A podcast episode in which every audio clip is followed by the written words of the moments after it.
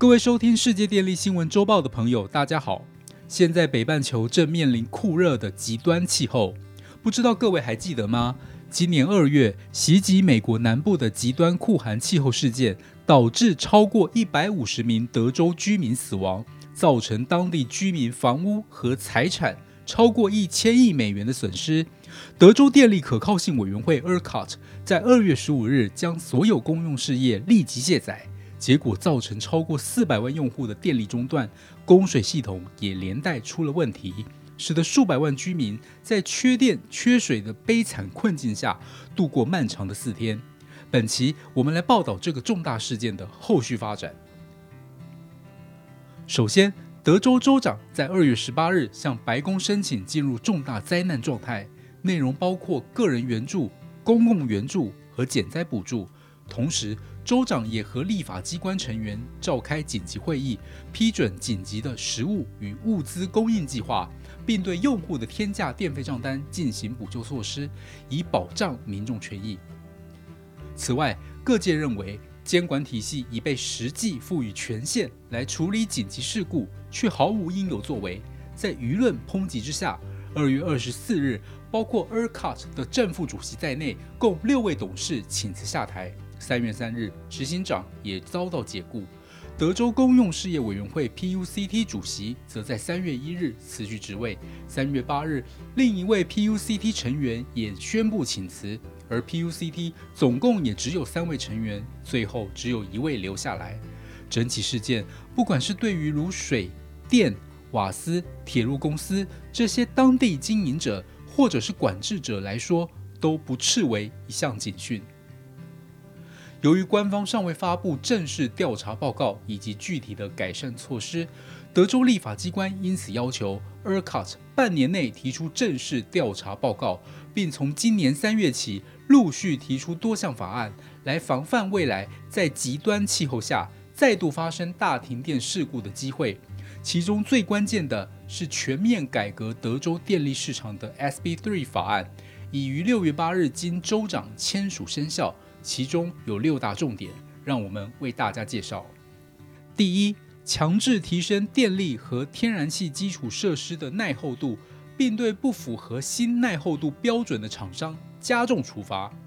PUCT 必须在法令生效半年内订定耐候度强化标准，要求所有发电设施、关键的天然气设施和输电设施提升改善。其中，天然气设施将由新成立的供应链安全及绘图委员会厘清路线图及关键设施后六个月内制定标准，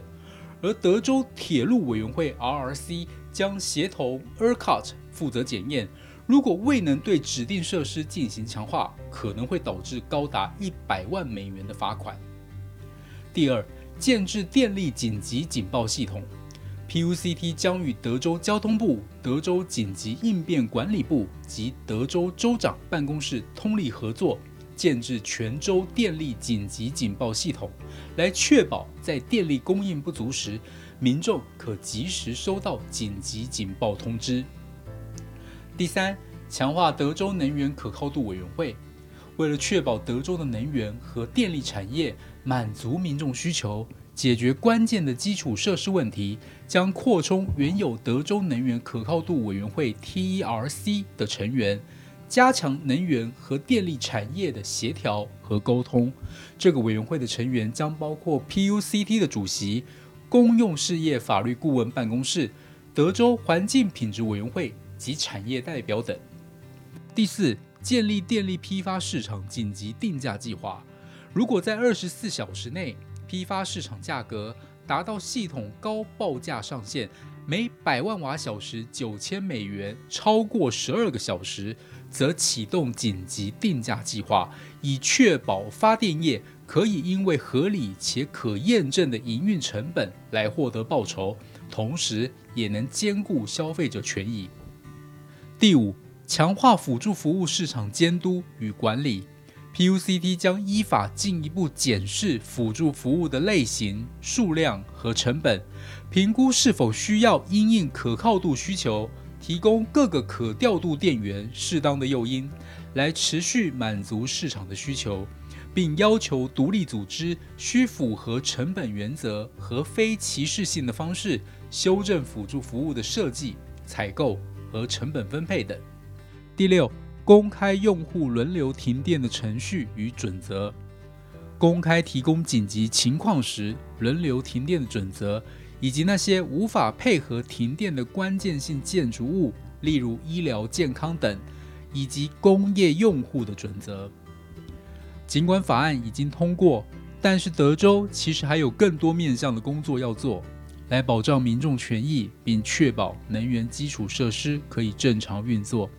有六位专家，他们曾经担任过联邦能源管制委员会 （FERC） 或是 PUCT 主席或高阶主管。这六位专家在六月三日共同发表一份报告，认为二零二一年的二月的事件。是由于德州电力、天然气和供水系统的多项政策失误，以及营运和规划错误造成的，必须正视异常气候的挑战，并提早应应准备。这份报告一共提出德州能源系统的七大问题和二十项改善建议。我们将问题归类分成三大层面，分别是主管机关治理与监督、电网营运者的预测能力与责任。电力公司还有其他产业合作界面。由于这份报告内容繁多，本次我们先与大家分享主管机关治理与监督这个层面，另外两大层面则留待下集再与大家分享。主管机关治理与监督的层面主要包含两个问题：第一，治理不足或不当。现代电力系统异常复杂且成本高昂。二月份的大停电事件证明了电力系统故障给人类和经济带来惨痛的后果。有鉴于此，德州必须进一步确保电网营运机构的监管、技术和管理的领导者具备专业、经验和独立性，来符合民众的最佳利益。因此，建议分别有：强化德州的公用事业委员会，建立主动可靠且遵循法令的监督机制等。第二。完整资讯揭露不足，该起停电事件在进行调查的过程中，调查的范围和时程表皆未公开，使社会大众无法一窥全貌。尽管负责任的政策制定应取决于准确的资讯，但民众应该要能够知道，例如哪些电厂发生故障、发生故障的原因，以及各输配电公司配合减载的分配是否妥当。因此，建议包含向社会大众公布所有的调查结果，定期搜集并公开所有电网和燃料供应问题的数据。后续有关于电网营运者的预测与责任、电网公司还有其他产业合作界面等两大层面。由于内容较多，我们下一集再与大家分享。